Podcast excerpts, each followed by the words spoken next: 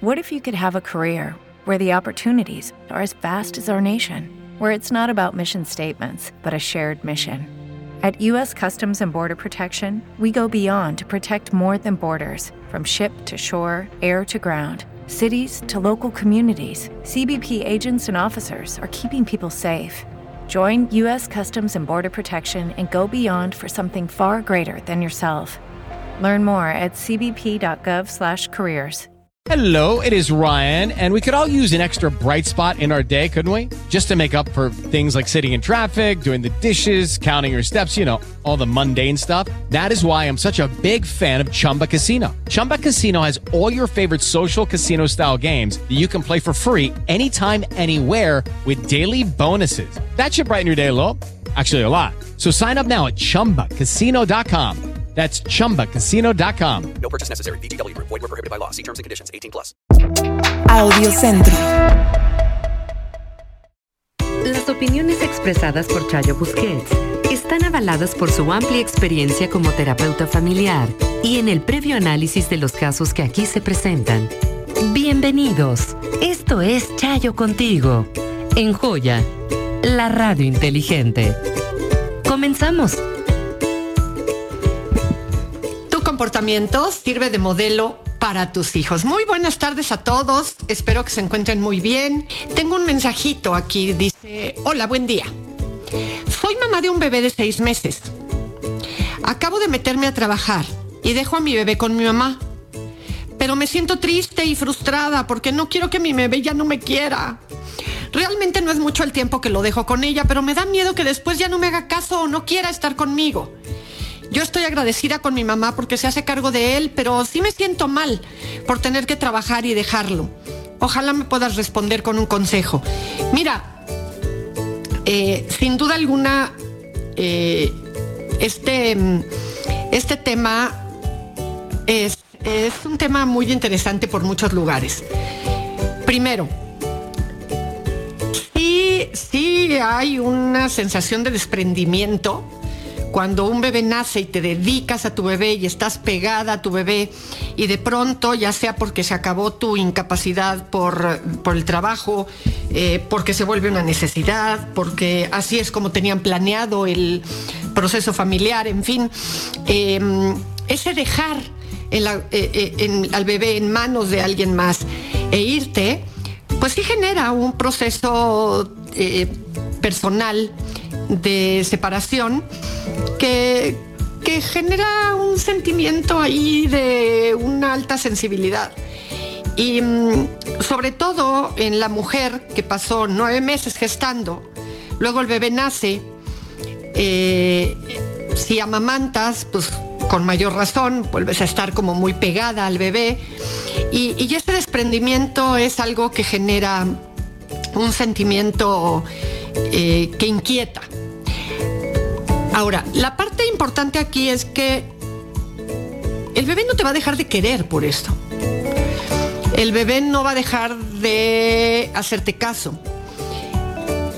Imagínense lo que pasaría entonces cuando mm, el papá se va a trabajar y regresa y el bebé estuvo con la mamá todo el día, pues no querría estar con el papá.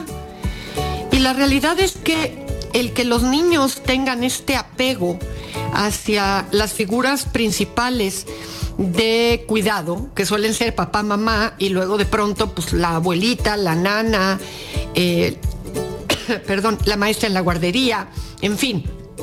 Eh, los bebés no suplen. No es que hay en su corazón un espacio, hay dos espacios, papá, mamá, y cuando se cubren, entonces ya nadie más cabe. No, la realidad es que los niños aprenden por la cotidianidad y la exposición a reconocer y a saber quiénes están cerca, con quién tienen vínculo. Por supuesto, cuando tú regresas, bueno, pues te harás cargo de todo lo que tu bebé requiera, entrarás en contacto, estarás favoreciendo el vínculo con tu, con tu hijo y te vas a dar cuenta que esta fantasía, este fantasma que hay en tu cabeza de que el bebé deja de dejas de importarle, no es así. No es así. Todos los papás que trabajan y que trabajan día completo, por ejemplo, pues los niños ya no sentirían nada por ellos. Y no sucede, no es algo que por ahí va. Em, así es que trata de, de tranquilizarte sabiendo que no va a suceder, pero además corroborando en el día a día, cuando vuelvas a casa, estés con tu bebé y esto se vaya volviendo parte de la cotidianidad, tu bebé aprende que hay momentos del día en donde estás, que hay tiempos en los que convive con la abuelita, pero que no pasa absolutamente nada.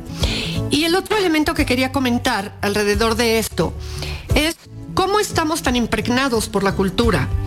Porque mm, un papá que nace su bebé y a lo mejor tuvo una semana en el trabajo para poder estar con el bebé, pero se tiene que reincorporar al trabajo, pues no vive con culpa el no poder estar con el bebé o no piensa que el bebé no lo va a querer por el hecho de que se quedó solamente con la mamá en casa y que él se fue. Es relativamente pronto en términos generacionales que las mujeres estamos trabajando fuera de casa y por lo tanto sigue estando por ahí en algún lugar de nuestro ser la idea de que cuando nos vamos a trabajar abandonamos. Y la realidad es que el abandono es la ausencia completa en la vida de un niño, necesidades, en su proceso educativo, en la diversión, en hacer compañía, en pasar tiempo juntos. Eso es el abandono. Pero irte a trabajar y regresar y hacerte cargo de tu bebé y asegurarte que mientras trabajas tu bebé está en buenas manos, eso no es abandono. Así es que no te preocupes, no va a pasar. Eh, siempre y cuando tú estés presente en la vida de tu hijo en los tiempos restantes, eh, estando con él. Así es que no te preocupes por ahí. Regresamos con más de Chayo contigo. Quédense porque el programa apenas empieza. Hola doctora, buen día. Quisiera un consejo para saber qué debo hacer con mi hija y mi nieta. El papá de mi nieta tuvo un accidente en el cual falleció. Mi hija y mi yerno ya no vivían juntos desde hace dos años. Pero él sí tenía contacto con la niña hasta hace seis meses atrás. Empezó una relación y se alejó. Ahora que acaba de morir, mi hija está muy mal emocionalmente y lógicamente la niña por su edad no comprende la situación. Me preocupan las dos, pero a mi hija la veo muy mal. Le agradecería mucho que me diera un consejo porque escucho el programa y por eso me atreví a enviar el mensaje. Excelente día, doctora. Excelente día también para ti y mm, lamento mucho lo que platicas porque mm, independientemente de si estaban separados ya o si él estaba involucrado en una nueva relación y desde ahí em, pues había hecho un poco de distancia con la hija. Em, la realidad es que pues el fallecimiento de una persona joven siempre, siempre acaba siendo algo muy impactante. No me dices qué edad tiene tu nieta, pero hablas de que por su edad pues, no entiende nada, ¿no? De lo que, de lo que está pasando. Eh, tampoco me dices qué tan reciente es el, fallecimiento, en el, accidente en el cual fallece tu ex yerno.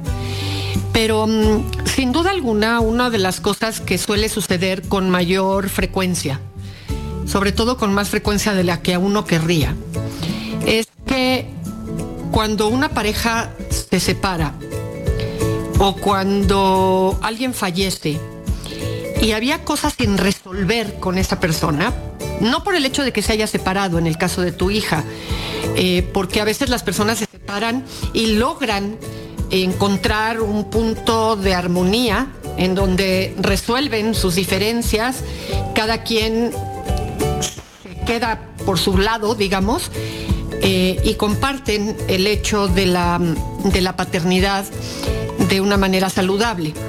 Pero siempre que fallece alguien, eh, hay, hay varios elementos que se están moviendo. Sin duda, el vínculo, la relación que se tuvo, que en este caso, pues finalmente tu hija, aunque tenga separada de él dos años, pues tuvo una hija con él y tuvieron una relación de pareja. Y eso, pues, de alguna manera siempre, siempre marca el vínculo que se tiene con una persona. El, aunque sea su ex, ¿no? Em, se queda señalado en, esa, en, ese, en ese campo de la vida de tu hija. Por otro lado, si hubo situaciones dolorosas, complicadas, duras, en donde em, de alguna manera tu hija se quedó pues resentida o a lo mejor dada la distancia que él empezó a hacer de hace seis meses para acá con respecto a su propia hija, em, pues la tuvo em, hablando mal de él o haciendo comentarios inapropiados, en fin, eh, pues esos sentimientos deben de estar ahí, como dando, dando, dando latita. Si esto es suficiente, creo que tienes que tener paciencia. Em, es importante que si la niña, la nieta, ya tiene una edad en la que ya preguntaba por su papá, en la que ya eh, se percataba de que pues, quería ver a su papá, es decir, si no es bebé, ¿no? Em, hay que decirle, hay que decirle que papá em, tuvo un accidente y que en ese accidente su corazón se descompuso, dejó de funcionar y por lo tanto él ya no vive. Eh, a los niños se les tiene que explicar las cosas de acuerdo a su edad, pero no se les tiene que mentir. Porque la gran tentación, a veces creemos que ellos entienden la muerte de la misma manera que nosotros y no queremos hacerlos pasar por eso. Pero eh, a los niños hay que decirles la verdad, explicándoselas. Si es muy pequeñita, por eso di este ejemplo de eh, a papá se le tuvo un accidente, y se lastimó su corazón y el corazón dejó de funcionar. Y lo que nos tiene vivos es que nuestro corazón late. Entonces, eh, alguna vez una mamá me contó que a su hija le explicó la muerte de su papá. Eh, la niña tenía cinco años y se la mostró como un reloj. Y le dijo, mira, si le quitamos la pila a este reloj, el reloj se detiene y ya no camina las personas tenemos una pila y esa pila es el corazón. Si el corazón se detiene, pues no se puede cambiar por otro. Cuando ya se detuvo y ya dejó de funcionar, la persona se muere. Y en base a las creencias que ustedes tengan en términos de religión, por ejemplo, pues se le puede decir aquello que ustedes consideran importante eh, y pues o que está con Dios o que le puede rezar o que él siempre la va a cuidar o cosas de este tipo. Em, es importante que entiendas que el duelo de, su, de tu hija es un duelo natural, es un duelo normal y hay que dar espacio para que ella se pueda ir recuperando poco a poco. Regresamos con más de Chayo contigo, no se vayan. Hola, doctora Chayo, soy docente. Espero que estés muy, muy bien. Mira, el motivo por el cual te escribo es porque estoy muy preocupada, asustada y demás tengo un hermano que vive en el estado de, lo vamos a dejar anónimo porque es político y em, vamos a evitar cualquier situación complicada ahí. Le ha costado mucho y justo ahora ocupa el cargo de presidente de nuestro municipio. Toda la familia le ayudamos con dinero y trabajo. Ahora casi nos desconoce, tiene varias mujeres, vive en el alcohol, problema desde su adolescencia. Por todo esto, está perdiendo a su familia, a su esposa y sus hijos. Y en su trabajo lo embriagan y lo hacen que firme documentos muy, muy importantes. Lo hemos llevado a jurar. Le hemos hablado muy, muy fuerte por su familia que está perdiendo. Lo he acompañado al psicólogo y nada funciona. Estamos muy, muy cansados.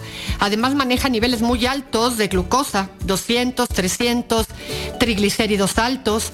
Él es muy inteligente, pero su alcoholismo es más fuerte. Hemos pensado internarlo en el estado en donde él eh, vive.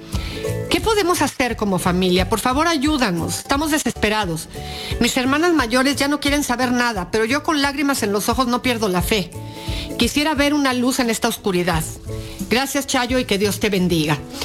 Mira, desafortunadamente, el alcoholismo es una enfermedad muy seria y que no ve ni puestos de trabajo, ni nivel socioeconómico, no ve nada. La realidad es que la familia eh, intenta, intenta, intenta, intenta, pero hay, hay una, una frase que yo recuerdo mucho que escuché cuando estaba en mi proceso de formación como terapeuta, en donde mm, nos dijeron, si tú te preocupas más por el bienestar del paciente que el paciente por su propio bienestar, no le vas a poder ayudar. Y creo que eso es un poco lo que está pasando en el caso de tu hermano. Hoy, a pesar de todo lo que está en riesgo, parece estar más preocupada que él por mejorar su situación.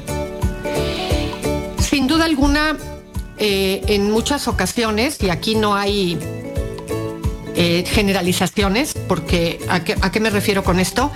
A que no hay todos o a ninguno.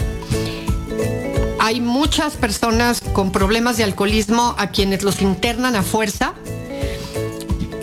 los recuperan en el lugar y cuando salen vuelven a tomar. Hay otros que les ha salido bien, que en el camino de la recuperación se dan cuenta de que de verdad necesitaban eh, entrar a todo ese tratamiento de desintoxicación. Hay otros que dicen, es que si la persona no está convencida, no va a dejarlo. Y es ahí donde surge la famosa frase de tocar fondo.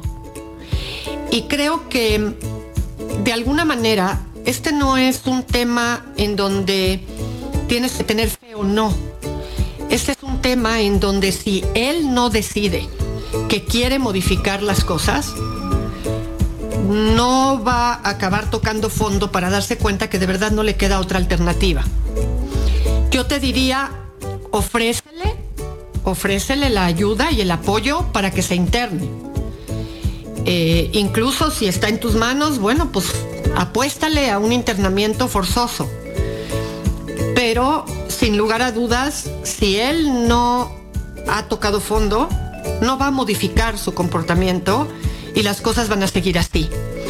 A veces se trabaja mucho en los grupos de alcohólicos en relación a, cuidar la codependencia, porque en muchas ocasiones, sin querer, sin querer, sin querer, se acaba em, solapando, sin así desearlo, el problema porque de alguna forma pues ahí hay alguien que está preocupado y que no va a permitir que nada me pase. Y a lo mejor lo que necesita tu hermano es sentirse completamente solo en esta situación y ver hacia dónde va y cómo camina y hacia dónde camina. A ti como familiar lo que te diría yo es que te acerques a los grupos de Alanón, de Alcohólicos Anónimos, porque ahí asesoran a los familiares de la persona alcohólica para que puedan saber cómo se pueden manejar y de qué manera es la forma más adecuada de poder brindar apoyo. Regresamos con más. Tengo una hija de 13 años, una hermosa señorita que tomamos la decisión de tener por común acuerdo y sin que el papá tuviera el compromiso de estar con nosotras. Así es que mi bebé no conoce a su papá. Él es de Hermosillo y yo de la Ciudad de México. Él se regresó a su ciudad y no regresó a conocer a nuestra hija. Ambos sabíamos que no podíamos estar juntos por eh, diversas razones. Eh, jamás ha hablado mal de su padre a mi hija. Evitó el tema porque se pone triste, se deprime, como por ejemplo cada año desde chiquita el Día del Padre. Le pega muy duro, pero pasa el día y ya no se toca el tema. Y la veo tranquila. En algún momento yo traté de pagarle el viaje al papá de su hija solo para que viniera a conocerla y no aceptó. En los tres primeros años de la vida de mi hija sí hablábamos por teléfono. De hecho, él hablaba con ella pero le causaba mucho conflicto y terminábamos discutiendo. Después de sus tres años, él desapareció por completo. Hace un año mi hija me pidió buscarlo porque quería conocerlo, conscientes de que podría ser rechazada por él, o lo contrario. Le dije que sí, solo que pasara la pandemia para buscarlo. Mientras lo busqué en Facebook, lo encontré, lo saludé en mensajes privados, solo comentándole que ojalá estuviera bien al cual se respondió con solo un diario pienso en ustedes, pero estén bien, y me bloqueó. Con eso creo entender que definitivamente no desea conocer a mi hija. Ante esta situación, ¿cómo le podría explicar a mi hija que su papá tiene otra familia? Que ella fue fruto de un deseo mío de querer ser madre por mi edad. En este entonces ya tenía 31 años y deseaba yo ya tener un hijo y no querer hacer responsable a su padre y fue en común acuerdo. ¿Cómo le ayudo a mi hija a no sufrir por su ausencia? Gracias, Chayo.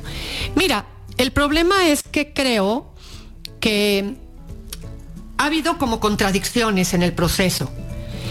Eh, me queda claro que el deseo de tener un hijo fue tuyo, que tú planteaste esta posibilidad a esta persona, esta persona aceptó y esa persona se ha mostrado congruente y consistente con el planteamiento que tú le hiciste, en donde por común acuerdo tuviste al, al hijo, en, fue una mujer, a esta hija, pero en donde claramente el acuerdo inicial era que él no iba a estar presente en la vida de la niña y que de alguna forma pareciera que funcionó como donador de esperma. Eh, y, digo pareciera porque pues todo parece indicar por lo que tú planteas que tuvieron relaciones sexuales para embarazarte, pero eh, ese es el caso de muchas mujeres que acuden porque quieren ser madres a lugares en donde hay donación de esperma y ahí eh, son inseminadas. Y creo que en el camino entre que mm, sí medio hablaba por teléfono con ella, pero eso empezó a causar ruido. No sé si empezó a, ca a causar ruido porque tú empezaste a tener expectativas distintas. Eh, el hecho es que eh, ella quiere conocerlo, tú accedes a buscarlo, eh, lo contactas, él te dice, pues sí, pienso en ustedes, porque pues, son parte de, evidentemente, de un recuerdo, pero claramente no hay un deseo de relación y no lo, y no lo hubo nunca. Entonces, With lucky landslots, you can get lucky just about anywhere. Dearly beloved, we are gathered here today to. Has anyone seen the bride and groom? Sorry, sorry, we're here. We were getting lucky in the limo and we lost track of time. No, Lucky Land Casino, with cash prizes that add up quicker than a guest registry. In that case, I pronounce you lucky. Play for free at LuckyLandSlots.com. Daily bonuses are waiting. No purchase necessary. Void were prohibited by law. 18 plus. Terms and conditions apply. See website for details. Creo que, que has sido un poco ambivalente tú en tu manejo. ¿Cómo se le dice a tu hija? Se le dice como me lo estás diciendo a mí. Mi amor, yo moría de ganas por tener un hijo. Esta persona era una persona conocida mía. Le pregunté si él accedía y él accedió. Pero él no accedió a ser papá, él accedió a facilitar su esperma para que tú nacieras. Eh, y yo soy una madre soltera, pero una madre soltera por convicción. No me engañaron, nadie te abandonó. Eh, tienes un papá biológico, sí, pero no tienes un papá que cumpla esa función. No sé si hay tíos, si hay hermanos tuyos eh, que, que les sirvan como de figura masculina eh, en la vida y en el desarrollo, pero creo que tienes que quitar esa posibilidad de que este hombre algún día ejerza la paternidad, porque tu planteamiento no fue ese. Y creo que tienes que ser clara y decírselo a tu hija. Y decirle que hay familias en donde está papá, mamá y los hijos, hay familias en donde es la mamá con los hijos, hay familias en donde es el papá con los hijos, hay familias homoparentales en donde los padres son eh, del mismo sexo, ya sean hombres o mujeres, eh, y que hay muchos tipos de familia y que no tiene por qué haber un papá necesariamente. Porque creo que si dejas claras las cosas de una manera definitiva, ella va a dejar de tener la expectativa de que necesariamente tiene que haber un papá al cual festeja y celebra el Día del Padre. Regresamos. Regresamos con más de Chayo contigo. Soy Chayo Busquets. Estás en Joya 937. Tal como quedamos, parejas. Y vamos a empezar con un mensaje. Dice, hola Chayo. Necesito un consejo. Mi esposo y yo nos separamos. Yo le pedí que me dejara porque ya nuestra relación estaba mal, ya no nos hablábamos, ya no había relación marital, dormíamos en camas separadas y bueno, finalmente en diciembre él se fue. Estamos cumpliendo un mes de separados. Todos los fines de semana viene a ver a nuestra hija y desayuna y come con nosotras. Se va por la noche. Hablamos de cómo está la niña, cómo le fue durante la semana, pero no sé si sea sana seguir así. Y yo pueda ilusionarme nuevamente. eh, y, y la verdad es que no sé cómo puedo tener esa conversación con él. No sé cómo tocar el tema. Necesito de tu ayuda, por favor. Mira, en la experiencia que yo tengo, cuando unos papás están recién separados y el esquema, sobre todo, no me dices cuántos años tiene tu hija, pero eh, hablas de ella como una niña. Eh, los niños, por supuesto, tienden a querer, la inmensa mayoría, a menos que se viva en un nivel de conflicto absoluto, y entonces eh, los niños estén tranquilos con la separación. La realidad es que mm, los niños desean a sus padres juntos. Son sus dos personas importantes y favoritas en la vida y pues quieren que estén ahí, en la misma casa. Cuando hay una separación y ambos van a seguir respetando su responsabilidad en relación a la paternidad y la maternidad, es bien importante que esta separación se haga muy evidente en relación al nuevo estilo de funcionamiento de vida.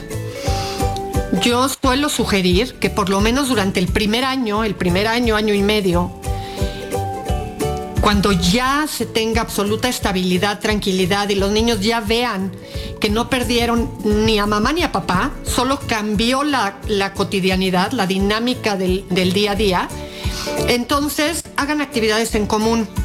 Pero idealmente, en un principio, papá y mamá tienen que acordar cuándo se ven, eh, cuándo, ven cada quien al, al hijo, en este caso a la hija, eh, cuánto tiempo y de qué manera.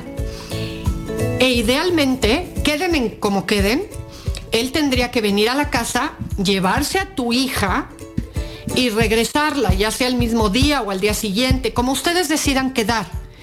De tal forma que ella entienda muy bien que esta separación no ha generado eh, problemas para ella en su relación con papá y con mamá, pero que papá y mamá hoy en día ya no están juntos, ya no son pareja. Alguien me diría, bueno, pero si no estamos peleando, si nos estamos viendo así, ¿qué tiene de malo? Bueno, ¿qué va a pasar el día que uno de los dos tenga una nueva relación? Van a modificar el estilo de funcionamiento porque pues no creo que él vaya a venir con ella a tu casa a desayunar y tú la aceptes, ¿no? Como lo estás haciendo ahorita. Y entonces se dificulta mucho la interacción para los niños porque entonces es culpa de esa otra persona que papá y mamá ya no puedan estar eh, en convivencia en común de una manera así tan frecuente como lo que están haciendo ahorita. Entonces, yo lo que te sugeriría es que hables con él y le digas, ok, ¿cómo le vamos a hacer? Vamos a necesitar recurrir a una situación legal para que nos afinen cómo tenemos que mantener nuestra norma en relación a lo que él tiene que aportar para la manutención, en cómo van a estar las visitas, en cómo van a repartir las, las vacaciones, en fin. O podemos intentarlo en un acuerdo tú y yo. Lo cierto es que ni tú puedes elaborar el duelo con respecto a, él, porque pues ahí lo tienes cada semana y sigues teniendo contacto y sigues teniendo conexión. Y de pronto eso les puede generar una falsa idea de lo que es la relación de pareja, cuando en realidad ya no se hablaban, ya no dormían juntos y no tenían vida en común marital. Entonces, yo lo que te diría es, si tienes abuelos eh, del lado de él o de ella, de tuyos o de él, en fin, eh, platica con ellos, que se queden a tu hija un día, un rato, en, en estas venidas a desayunar y comer y irse hasta la noche, para que le puedas decir, oye, yo creo que tenemos que platicar, ¿por qué no que la niña no sea testigo de nada de lo que se escuche entre ustedes, de lo que planeen entre ustedes, y luego hablan juntos con ella y le explican, mira, de ahora en adelante como papá y yo o mamá y yo ya no vivimos juntos, esta va a ser el esquema y el estilo de vida en el que vamos a estar. Eso es lo ideal, porque de lo contrario esto está funcionando muy bien durante un mes, pero no va a ser así en adelante. Así es que traten de mantener lo que ustedes necesiten para estabilizar su relación de pareja, ya sea como expareja o como una reconciliación de pareja, pero sin confundir a tu hija en relación al rol que a ella le toca vivir en relación a ustedes. Regresamos. Otra de las eh, cosas, todos los tips que recomienda Walter Rizzo, el psicoterapeuta del que hemos estado hablando en último tiempo, doctor en psicología, y que tiene más de 30 años trabajando eh, con parejas. Otro de esos tips que da de lo que no se debe de hacer cuando terminas una relación es devolverle sus cosas a tu ex necesariamente de manera personal. Es decir, la mejor manera para resolver con una relación de pareja todo lo que tiene que ver con las cosas que tengo de esa persona es juntarlo todo y envolverlo y mandarlo, ya sea con alguien o por mensajería. Porque desprenderte de aquellas cosas que ya nada tienen que hacer contigo es uno de, un elemento que ayuda a la salud mental y a la salud de esa herida. Fíjense que una paciente que esperó durante tres meses que su marido se decidiera a volver con ella y al ver que todavía seguía inseguro, según lo que ella interpretaba, le acabó empacando la ropa y unos libros en unas bolsas de basura, obviamente de basura sin usar, y se las dejó en la portería del departamento donde vivía. No esperó a que ese hombre fuera a buscar sus cosas. Y el envío llevaba un mensaje de puño y letra que decía, me cansé de esperarte, ya no vuelvas. Cuando seas capaz de decirle a tu ex sinceramente y sin rencores, haz lo que quieras, habrás entrado a un mundo de liberación afectiva que no tiene precio. No te quedes con lo que no te pertenece. Busca una partición de bienes justa, si es que ya vivían juntos, y no adoptes actitudes ventajosas. No hay nada mejor que quitarte de encima lo ajeno y poner las cosas en su lugar. Y fíjate ahí si te asusta que ya no haya nada que te ate a él o a ella. Así es el desapego. Ese es el corte básico que requiere de tu autonomía. Otra, otro paciente guardó durante varios meses unas pantaletas usadas de su exmujer porque sentía que eso lo mantenía cerca de ella. Obviamente ese vínculo era simbólico y lo hacía sentirse bien. Y cuando en una ocasión le dijo que se desprendiera de ese pequeño objeto, em, se negó rotundamente y amenazó con no volver a la consulta si se tocaba el tema así nuevamente. Era claro que había puesto el terapeuta el dedo en la llaga. La terapia duró dos años. La verdad es que no sabemos qué cosa puede atarte a tu ex. A veces es una foto, a veces es un pañual, un, pañuelo, un pañale. Mm, acabo de, este, de proyectar este, la visión infantil de la persona. Eh, un perfume o algo más sutil. Y si te queda un poco de valentía, sácala a relucir carga física por la borda que con el peso de los recuerdos ya tienes bastante. Fíjense que es increíble cómo las parejas se ven en la necesidad de recurrir a la ley para que una instancia completamente ajena y al margen pueda tomar decisiones desde una objetividad más justa. Claro, con la información que se le hace llegar, que a veces no está completa, pero digamos que en el caso de que sí, esa autoridad toma decisiones. Porque en el mundo de lo subjetivo, las personas a veces sienten o piensan que la otra persona tiene que aportarle en la separación cosas de propiedad, dinero, joyas, muebles, cuadros, en fin, que paguen o traten de reparar lo más posible el daño emocional que generó. Y eso no se puede medir así, porque entonces ambas partes querrían absolutamente todo y dejar al otro sin nada. Frente a una situación en la que tratar de compensar el dolor emocional con objetos materiales es inútil. Regresamos con más de Chayo contigo.